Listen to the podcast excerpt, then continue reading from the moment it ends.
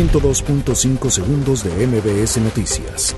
En la Cámara de Diputados, legisladores de Morena, del Partido del Trabajo, del PAN y del PRD coincidieron en calificar como positiva la aprobación del TEMEC.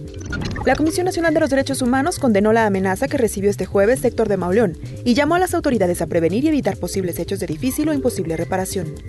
La reforma en materia de justicia que perfiló el gobierno federal tiene aspectos adecuados, pero también elementos que rasuran derechos fundamentales, como el arraigo, consideró Morena. La jefa de gobierno, Claudia Sheinbaum, descartó que en materia de combate a la corrupción, su administración tenga que empezar de cero.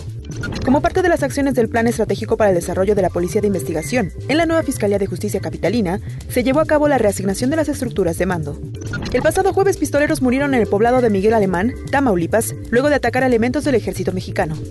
La Secretaría de Educación Pública y la Universidad Nacional Autónoma de México firmaron un convenio de colaboración para impartir un diplomado en materia de infraestructura física educativa del país.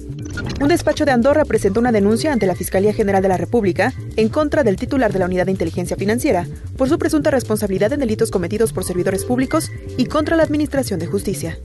El nuevo presidente de Guatemala, Alejandro Yamatei, ordenó romper las relaciones con el gobierno de Nicolás Maduro y el cierre de su embajada en Venezuela.